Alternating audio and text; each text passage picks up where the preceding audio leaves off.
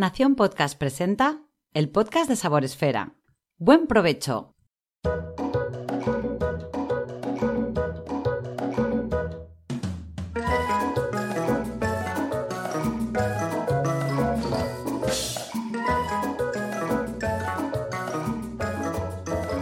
Hola amigos, bienvenidos un día más al podcast de Sabor Espera.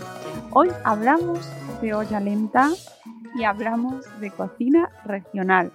¿Cómo se fusionan ambas cosas? A través de un libro de recetas que ha publicado María del Pozo en la editorial Vergara. Y para contárnoslo, pues tenemos aquí a la invitada. Hola María, ¿qué tal? Muy buenas, ¿qué tal, Mónica? ¿Cómo estás?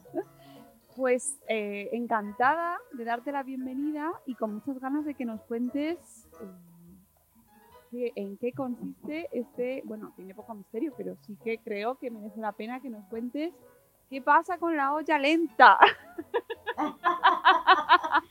pues espero que cosas buenas pasen, la verdad.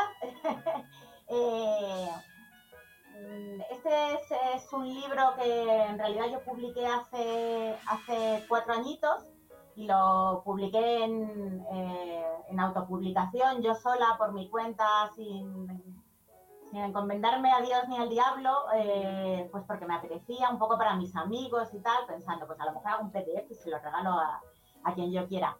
Y pues he tenido la, la, suerte de que ha tenido muy buena acogida, que me lo ha pedido muchísima gente y que recientemente una editorial grande y, y, y de verdad, por decirlo de alguna manera, porque lo mío era un, un poco casi de broma, eh, se interesase por él y me ofreciese editarlo en, en tapa dura. Entonces estoy aquí encantada de poder por fin tener mi libro en, en, en, versión dura, que puedo darle con alguien en la cabeza y rompérsela, y, y de que más gente tenga acceso a, a estas recetas regionales españolas en, en olla lenta, que siendo que es un poco un, una corriente un poco nicho lo de las ollas lentas, pues, pues si ampliamos un poquito el, el, el alcance. Sí, sí, sí, sí, yo te tengo que decir que soy recién llegada a este mundo y estoy muy contenta. Es que alivia mucho la, no sé, a mí la olla lenta me dio una vidilla tremenda cuando la, cuando la descubrí, pues, pues hace ya casi cinco años me dio muchísima vida, porque para la gente que trabajamos todo el día, que estamos mucho tiempo fuera, o, o ahora dentro de las casas, pero trabajando, pues la verdad es que yo lo ya lenta en contra de lo que parece, porque dices, Polín, ocho horas en hacer una receta. Pero son ocho horas en las que estás completamente despreocupada, la dejas ahí, te olvidas, lo haces mientras duermes, mientras estás trabajando, con lo cual a mí la verdad es que me dio mucha vida y me permitió salir un poco, en, sobre todo en las penas, del filete a la plancha rápido, la, los, el plato preparado eh, y comer cosas un poco, pues, más platos de cuchara.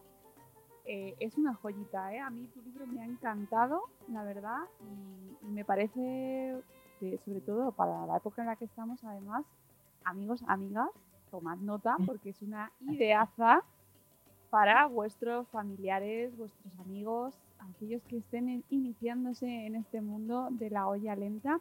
Este libro está publicado por Vergara y la edición es fantástica y además a mí me gustan los libros de recetas estos que, que puedes tocar, dejar en la cocina al lado de la cebolla, del tomate. Sí, sí, sí. Y que si se te cae una gota de aceite encima, le pasas el trapo y se quita fácil. A mí eso me parece fundamental. Sí, a mí también. Así que muy bien, Vergara, porque habéis conseguido. Eh, yo creo que estas navidades el regalo estrella va a ser la olla lenta con un libro. Claro. Eso, además claro. una olla lenta es algo tan asequible, ¿sabes? Que no estamos hablando de lo que cuestan pues robots de cocina o otras cosas que son mucho más caras. Ahora en, en el Black Friday se, se, han estado vendiendo por, por 30 euros. Bueno, yo, yo no voy a decir la marca ni nada porque no quiero hacer publicidad, pero me la he comprado por bastante menos. También depende del tamaño, también claro, las, las, hay muy sí. chiquititas. Sí, sí, hay, hay, hay ollitas monísimas de, para una persona de litro y medio que cuestan en torno a los 15 euros. Esto es, vamos, es increíble. Yo, eh, he caído en las redes de la olla lenta y tengo que decir que la primera, el, la frase esta que escuchas muy a menudo cuando empiezas esto de, pero esto es un poco retroceso, ¿no? Totalmente. Yo es lo primero, yo siempre lo cuento, yo eh, es lo primero cuando me, la, eh, me lo enseñaron por primera vez, me, me habló de ella una compañera de oficina y desde aquí le mando un besito a Inma y me, me, traía platos y cosas muy ricas y me decía, no, esto con mi olla lenta. Y yo, olla lenta, lenta, pero pues si yo ya tengo una olla rápida, o sea, esto, esto es una involución. Exactamente. No voy ahora a ir para atrás cuando ya he ido para adelante. Y bueno, ella me convenció gotita a gotita, despacito, como, como corresponde a, una buena cocinera lenta y sobre todo dándome a probar las cosas que hacía y con eso me, me, conquistó completamente. Y sobre todo, pues lo que decíamos antes, un poco ver el, que, que, que, da mucha vida cuando, cuando no tienes tiempo, porque no, el no tener que estar removiendo o fijándote o viendo que no se pegan las cosas, eso es una tranquilidad. Te veo, te veo muy convencida, Mónica. Yo creo que tú lo tienes clarísimo.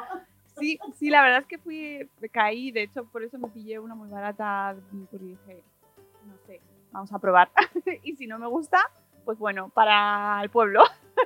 Exacto, pues eh, literalmente lo que hice yo la primera vez. Digo, pues mira, por una inversión de 30 euros no voy a dejar de probarla, ¿sabes? Y si no, en el pueblo con los cacharros. Claro, ahí aquella primera olla mía acabó en el pueblo, pero porque en el pueblo es donde cocino, pues me compré una relativamente grande y es donde cocino para mi familia, que cuando nos juntamos somos ocho normalmente, ahora por desgracia con, con todo este tema de la pandemia nos juntamos menos, pero cuando nos juntamos somos mis dos padres, mi familia que somos cuatro, porque yo tengo dos niños, y mi hermana que viene con su hijo, ocho que nos juntamos a comer. Me acuerdo el primer plato que les, eh, que les hice, que fue...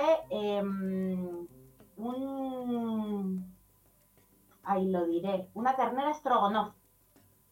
Y no se lo podían creer. Dijeron, pero esto, pero esto tan tierno, tan bueno, pero, pero, pero ¿cómo es posible? Y ya les tengo, bueno, les, tengo entregados a la causa. Los pobrecitos son los que más han sufrido este libro, porque este libro se pergeñó de una Semana Santa al final de un verano. O sea, haceros una idea de estar comiendo cocido, escudella, fabada, todo un veranazo y eh, entregados a la causa. La verdad es que no, me puedo quejar nada porque he tenido ahí a mis mejores colaboradores en todos los sentidos. Mi marido haciendo las fotos, ellos probando, los pinches, los que ponían la mesa, los que me cortaban las verduras. He tenido ahí entregados, entregados. Oye, pero eres joven para, mm, mm, contrasta el hecho de que sea temática de olla lenta mm, cocina regional. Podría dar que pensar y me gusta muchísimo que, que nos dé la sorpresa podría parecer que oye pues misma edad no hace hace poco me dijo una chica que precisamente iba a hacer una entrevista con ella y se me quedó así mirando y me dice pero con el pelo azul y un libro de cocina tradicional. Efectivamente. Yo, hija, ¿qué, ¿yo qué le voy a hacer? Entonces, sí, no, no, soy tan joven, tengo ya 43 añazos, ¿Ah? mis hijos ya son adolescentes, entonces tan joven no soy, pero, pero sí, o sea, en realidad a mí me gusta mucho la cocina en general. La razón de que eligiese este tema de la cocina tradicional o la cocina española fue porque cuando yo empecé en el mundo de las ollas lentas, yo buscaba las recetas por internet, como yo creo, no sé si lo hacemos todos, pero seguro que en este entorno tan digital, seguro que todos buscamos las recetas por internet. Y yo siempre encontraba recetas muy americanas, y eh, americanas estadounidenses me refiero. Y los estadounidenses eh, tienen una forma de cocinar muy diferente a la que tenemos nosotros. Eh, ellos comen muchísimo ultraprocesado, procesado, incluso cocinan con procesados. Es decir, muchas veces ellos dicen, para hacer un pollo, pon el pollo, un sobre de sopa de cebolla, una lata de Coca-Cola, cosas así. Y yo decía, pero, pero ¿cómo voy a hacer un pollo con una lata de Coca-Cola y una sopa de cebolla? O sea, esto, esto no, no, me, no me encaja.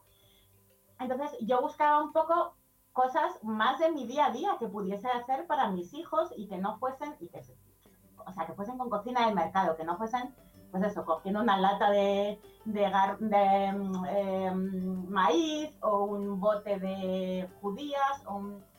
Y, y entonces dije, pues ya que solo hay como cocina americana, ¿qué puedo hacer? Pues hacer un libro de cocina española. Digamos, irme al polo opuesto, en lugar de hacer uno más general, que ya, pues, eh, hay blogs por ahí estupendos. Yo ya sabéis que soy muy seguidora del blog de Crockpotting.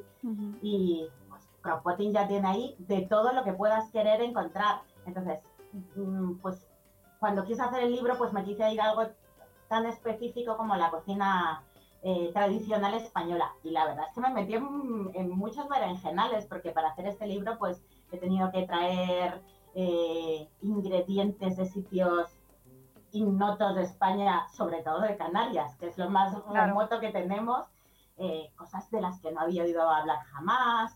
Tuve que, bueno, compré 5 kilos de caracoles de una granja de caracoles de Andalucía, pedí patatas eh, eh, para, hacer eh, papas arrugadas, las papas bonitas las pedí a Canarias, iba un amigo mío a Mallorca y le encargaba que me trajese exactamente la butifarra que necesitaba de allí, que no encontraba en ningún sitio. El plato que más me costó de, conseguir, que fue el último que hice, por, eso precisamente, fue el, eh,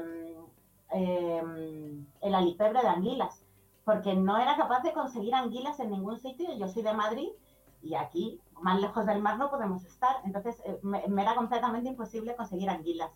Entonces, pues muchas anécdotas, mucha gente implicada, muchos emisarios, mucha compra online para conseguir todos los ingredientes específicos para tratar de hacer el plato lo más eh, acorde a la receta tradicional, que luego la receta tradicional es tradicional en la casa de cada uno, claro. esa es otra problemática.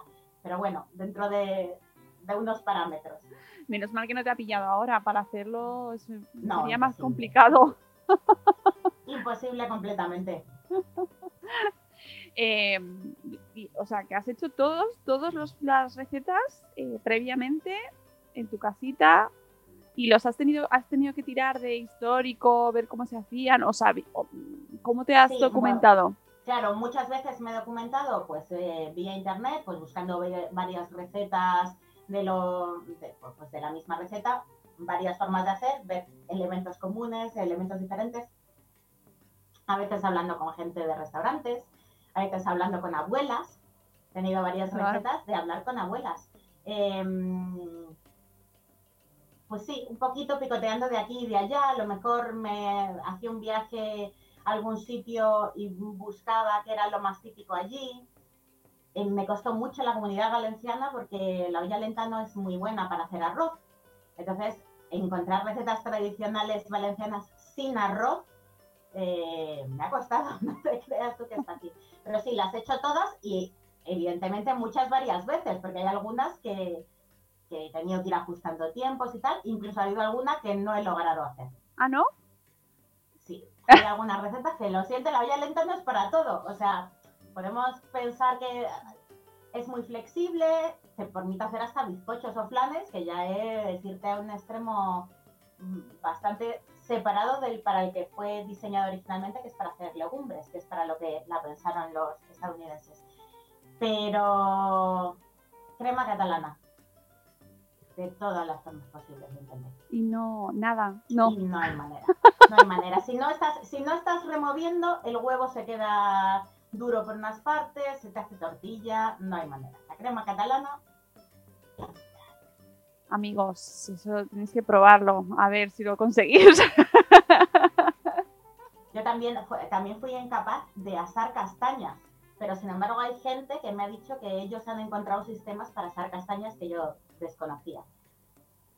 Me sorprende muchísimo a mí esto, ¿eh? De hecho, cuando empecé a ver tu libro, claro, yo tenía en mi cabeza también legumbres, ¿no? Y plato, mm, caldo, caldo, digo, caldo, vamos, ya está. Pero no, claro, luego empiezas a mirar y es que hay torreznos. ¿Torreznos? O sea, ¿cómo salen los torreznos? Yo pensé, yo pensé lo mismo al principio de los torreznos. Dices, los torreznos, los van fritos de toda la vida, pero no. En contra de lo que yo pensaba, los torreznos se confitan. Es decir, se hierven mucho tiempo con el aceite muy bajito y para eso es perfecta la olla. Lo que no consigues es la temperatura suficiente para suflarles la corteza. Y esa es la razón de que después de hacer el confitado en la olla lenta, pues tengas que pasar o por el horno o por una freidora para hacerles la cortecita suflada y crujientita. ¿Ves? Es que hay ciertas cosas por las que no... Claro. Hay que hacer un poco de trampa a veces con la olla lenta. Sí, bueno, ya más o menos lo vas viendo y además leyéndote a ti, leyendo a Marta Miranda, eh, pues vas viendo que los sofritos, ¿no? Pues eso toca hacerlo antes o sofreír o... eh, bueno, vale, pero claro, el plato principal va, va dentro de la olla. Y por ejemplo me En llamó... la mayoría de los casos sí. Claro, claro, sí. Aunque luego haya parte que tengas que hacer fuera. Eh, por ejemplo, me llamó mucho la atención y la he hecho la quesada. La quesada, pues sale bien buena la quesada. Pues la quesada es otra, otra de las recetas, fíjate, que la hice varias veces sacando recetas de internet y estaba bien, pero no acababa de estar. Hasta que conseguí una amiga que me dice, no, si es que yo tengo la receta perfecta de quesada. Y entonces me dio la receta y con su receta sí que logré hacer una buena quesada en lenta. Pues sí, la verdad es que tengo que darte la razón. ¿vale? Muy rica, muy rica. Y para mí mi gran descubrimiento fueron las recetas canarias, precisamente, pues posiblemente por ser bastante desconocidas. Pero en mi casa han entrado para quedarse. El rancho canario es una cosa que hago posiblemente cada dos semanas, hago rancho canario. Porque yo soy madrileña y a mí el cocido madrileño no me puede gustar más. Pero el cocido madrileño es una cosa mm, compleja de hacer, larga, pesada, que además si lo quieres servir bien lo sirves por vuelcos, primero sirves las verduras, luego sirves los garbanzos, la carne, rehogas el repollo, o sea, es, es un plato, digamos, como digo yo, de domingo, de, dom- de Sí. invitar a la familia, reunirte alrededor de una mesa y tomarte un cocido. Pero el rancho canario es la versión del cocido para todos los días. Es maravilloso, es una sopa que combina lo mejor del cocido, el garbanzo, la sopa, el fideo, un poquito de pollo y un, po- un poquito de carne y un poquito de chorizo. O sea, todo en un solo plato. A mí me parece el culmen del legumbrismo. Uy, qué bonito, eso me ha gustado mucho. ¿Es tu, pre- ¿Es tu plato preferido del libro? El preferido no, pero es un plato muy del día a día y que en casa um, hacemos con cierta frecuencia. Eh, me gustan mucho las carrilleras a la, eh, a la Granadina. a la cordobesa, me parece que es. A la granadina. a la granadina. Eh, las carrilleras a la granadina fue mi gran descubrimiento, me, me parece que está buenísima. Pero yo creo que el plato que más me gusta, quizá porque a mí es que me gusta mucho el pulpo, es el pulpo a la gallega. Eh, Que me parece lo tengo, que sale espectacular. lo tengo que probar porque lo tienes que cocer antes, ¿no? ¿O no? ¿verdad? ¿Lo haces Es que- es directamente que- en la olla? Lo haces en la olla. Tú metes el pulpo en la olla. Yo normalmente le meto debajo las patatas eh, peladas, pues un cortecito de cebolla, una hoja de laurel y nada más. Y pones el pulpo encima y nada más. Ni agua ni nada de nada. Y lo tienes 6-8 horas dependiendo de lo potente que sea tu olla. Hay ollas más fuertes, hay, hay- hay ollas muy pirómanas. Eso lo Y he hay visto. ollas que van muy despacito. Eh, la- digamos, el tiempo medio serían ocho horas, pero hay ciertas marcas que son mucho más rápidas. Entonces, y se hace, se se hace solo el pulpo, suelta la mitad de su peso en agua, que te deja un caldo para hacerte un arroz, que es que no sé cómo, de, de- de llorar de la emoción. Si el pulpo es bueno, si el pulpo es malo, el problema que suele tener es que el caldo te queda muy salado y entonces hay que filantrarlo. Pero si el pulpo es bueno, te queda un caldo para hacer arroz luego, aparte, otro día, que es una maravilla. Pero las patatas se cuecen con el mismo caldo que suelta el pulpo y el pulpo en su, en su propio jugo, con lo cual se quedan las patatas rojitas, luego las cortas, cortas el pulpito, lo pones encima. Esto- Gloria bendita. A ver, Gloria bendita para quien yo, como quien como yo que vivo en Madrid, no tiene una pulpeira cerca, o que le haga el pulpo en una pota bien grande de, de cobre, eso ya es, es otra cosa. Pero, o sea, dignísima versión. Me, me lo voy a apuntar porque mira, este, eh, la verdad es que todos tienen muy buena pinta, pero claro, como son tantos, te quedas así como, vas seleccionando a ver qué me apetece. Quiero algo dulce. Entonces normalmente empiezo por los postres. Sí. pero lo del Pues el pulpo, quesillo, el quesillo canario ¿Ves? Que lo de los platos canarios es que son muy, son muy diferentes. Sí, El quesillo canario es un flan, ¿vale? Partamos de la base de que es un flan, no, no tiene nada más. Pero es un flan con ralladura de lima. Y la ralladura de lima le da un toque que para mí es lo hace muy diferente. Le da una frescura y un... Le da otro toque. El quesillo canario te lo recomiendo. Pues nada, lo próximo que haga va a ser esto, te lo aseguro, ya te contaré. Oye, eh, ¿para quién es este libro? ¿Que ¿Para quién es este libro? Sí. Pues como te digo, lo, lo hice en, en su día, lo hice pensando que, pues, pues para la gente que entonces éramos cuatro, que pudiese que, querer cocinar en olla lenta, pues ofrecerse lo que sea. Al final, lógicamente, todas las recetas del libro han sido para mi familia, porque son ellos los que se las han comido conmigo, pero sobre todo es para mi chico que siempre ha estado ahí ayudándome, que me ha hecho las fotos, todas las fotos del libro, mientras yo ponía ahí el platito y lo traía y lo servía él con la cámara, con más paciencia que un santo. Mm, no sé, para, para el mundo, Mónica, para el mundo. Yo voy a añadir que eh, para aquellos que queráis descubrir un mundo nuevo en la gastronomía, en la manera de cocinar. Porque, mira, Ah, vale, vale. Creí que me preguntabas a- para, para quién está dedicado. Me vale, me vale. Completamente de acuerdo. de cara a eh, la gente que nos escucha y dice, ¿por qué debería comprarlo? ¿Por qué debería comprarlo? Pues es que tenéis que descubrir la olla lenta y encima ese plus de recuperar, que a mí me parece un plus muy atractivo, recuperar la cocina tradicional, que ya no sé si es que nos Ya estamos sé. haciendo mayores, María, pero te Yo creo llama. que es que tenemos, que tenemos poco tiempo, básicamente. Yo creo que aquí el problema, porque yo creo que cada vez más gente eh, le gusta cocinar y reencontrarse un poco con la cocina y tal. Lo que pasa es que cada vez tenemos menos tiempo. Las, eh, pues oye, gracias a Dios la sociedad ha evolucionado y ahora tanto los chicos como las chicas trabajamos lo mismo y las mismas horas, con lo cual ya la cocina no queda relegada a un sector de la población que no hace nada mm, con su vida salvo encargarse de la casa. Y eso hace pues que hayamos perdido mucho el pues el, el tiempo de dedicarle a la cocina, de pasar un rato ahí delante, de disfrutarlo.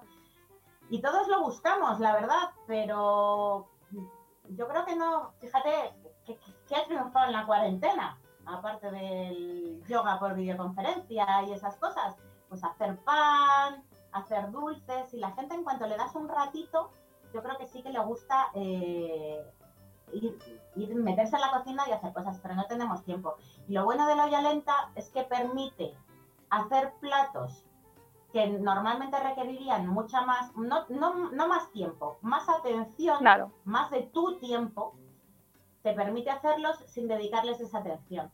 Entonces yo creo que esto nos ayuda mucho. Y sí, sí, estoy muy de acuerdo contigo que recuperar, recuperar cocina tradicional, recuperar sabores, alejarnos un poco del, del precocinado y del ultraprocesado y de todas esas cosas, básicamente para saber lo que comes. No, yo no, no, no, ni soy ni nutricionista, ni creo que todo nos intoxique, ni nada por el estilo, pero sí que creo que saber lo que comes y saber lo que le pones a las cosas y saber qué cantidad y saber que si le quiero quitar la sal se la puedo quitar o si le quiero echar más verdura porque mis hijos comen poca verdura si no la he, si no se la mezclo con, con tal, pues tener ese control sobre lo que estás comiendo, eh, pues pues te ayuda a, a entender mejor qué es lo que te estás metiendo en el cuerpo. Eh, nos ayuda también a saber qué, qué alimentos,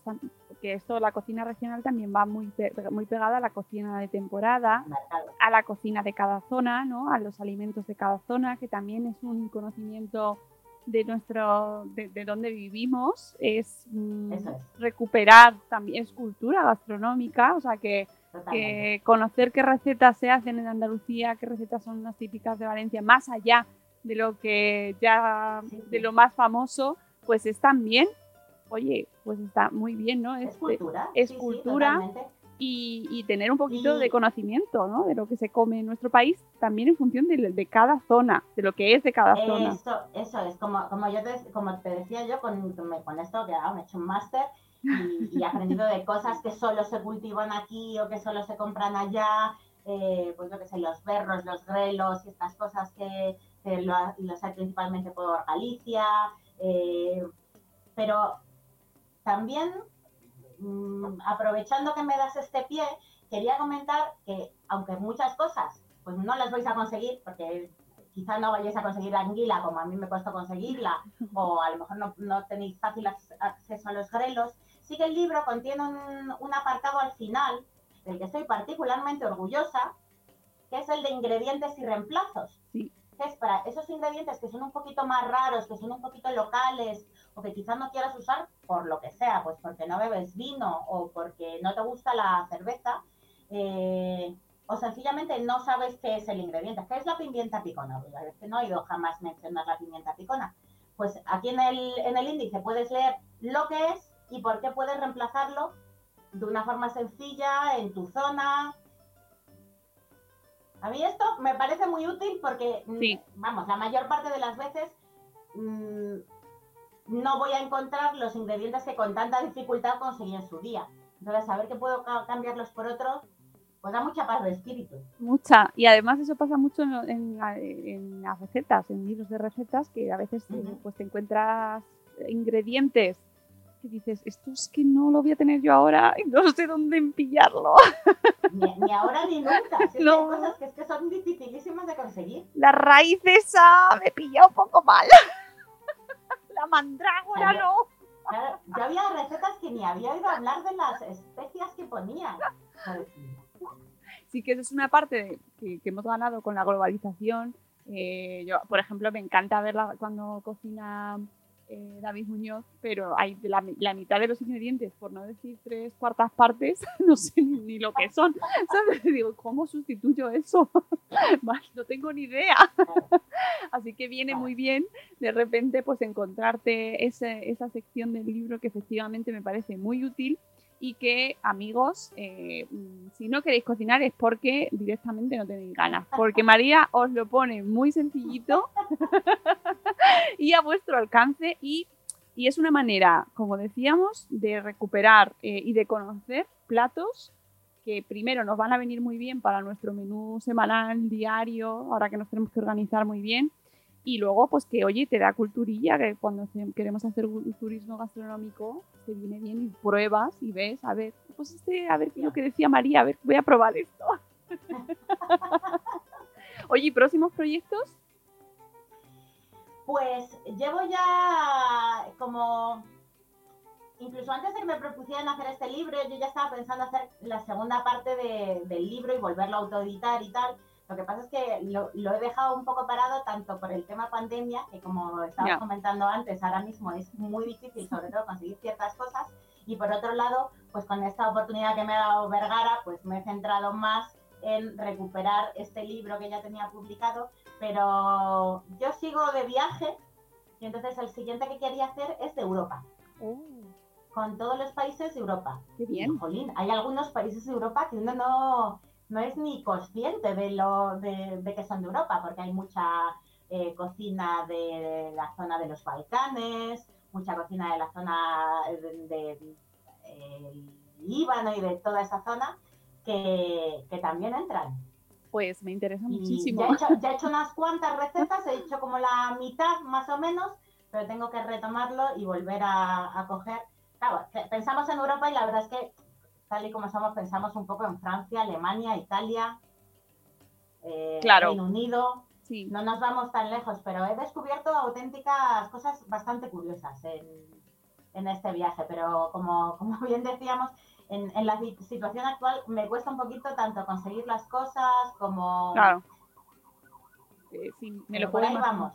Pues me parece muy interesante. Nos dejas ahí con las ganas eh, y mientras tanto, oye, ¿te podemos encontrar en redes? O aparte de que he visto que tienes web donde está exactamente el libro, mm, ¿estás por redes o no estás? Ah, estoy en el eh, estoy básicamente en el grupo de Facebook eh, que es el grupo de Crockpotting.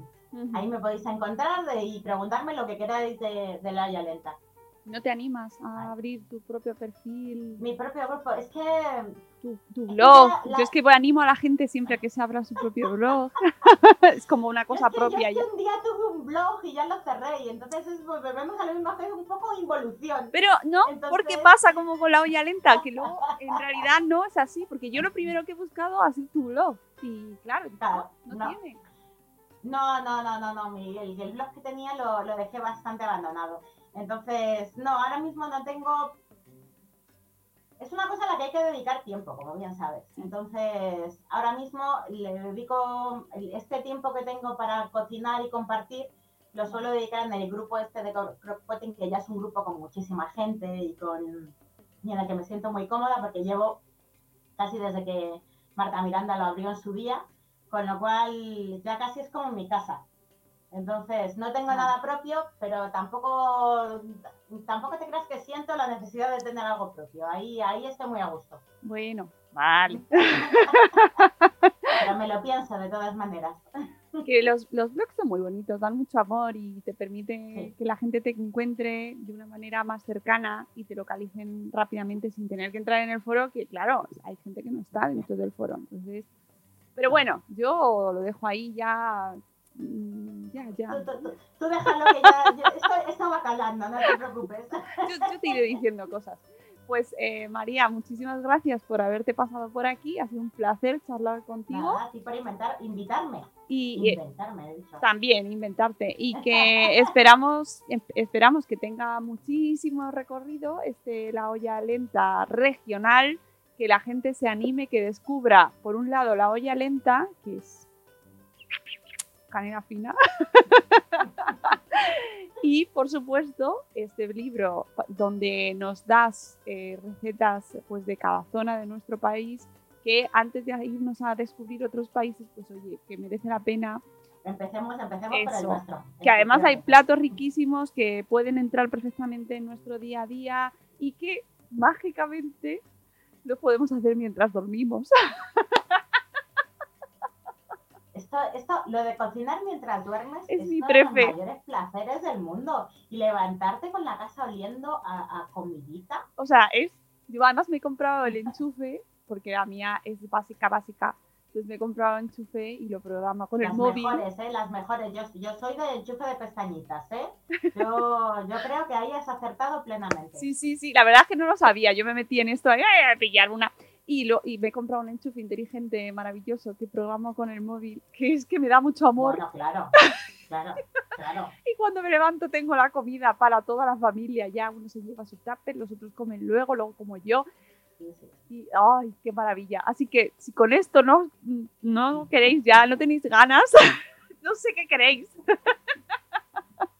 María, fácil, la verdad es que más fácil imposible. es una maravilla. Y además, eh, que no hemos dicho suficientemente lo rico que queda, lo bien que sabe. No quiero yo vender nada porque yo no me llevo comisión, ni vendo ollas, ni libros, ni nada. Pero es que es verdad. Debería, ¿eh? Sí, sí. Y una cosa que no hemos dicho, pero te abarata, te, te reduce el gasto en comida, porque como puedes utilizar carnes que normalmente son como un poquito más de segunda o un poquito peores y quedan mucho mejores, es decir, si tienes que utilizar una carrillera que te cuesta 2 o un solomillo que te cuesta 50, mm, te queda mucho mejor la carrillera en la olla lenta. Es que es una cosa, hace, hace buenísimos los cortes malos. Con lo cual es que, es Es que bueno para todo. Bueno para todo. Pues eh, nada, id a comprar las ollas cuando, cuando podáis, pero sobre todo el libro, ¿vale? Primero os leéis el libro y así ya vais viendo lo facilito que es y lo sencillo y lo rico que va a quedar. Muchas gracias María, un placer charlar contigo y amigos, nosotros nos despedimos, nos escucharemos en un nuevo episodio del podcast de Sabor Espera. Adiós.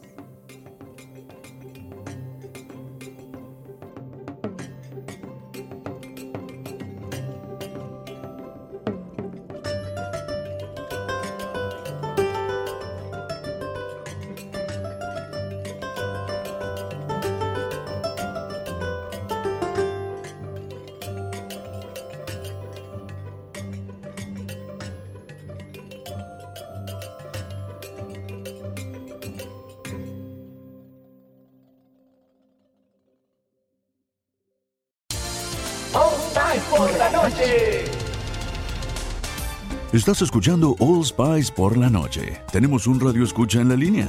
Esta es para mi esposa Gabriela. Me gustaría escuchar. Te crees muy lista usando mi Old Spice Moisturized Body Wash a mis espaldas como si no me fuera a dar cuenta del inigualable aroma a Shea Butter. Uy, una de mis favoritas. Gracias por escuchar All Spice por la noche. Y recuerde, Red Cashkin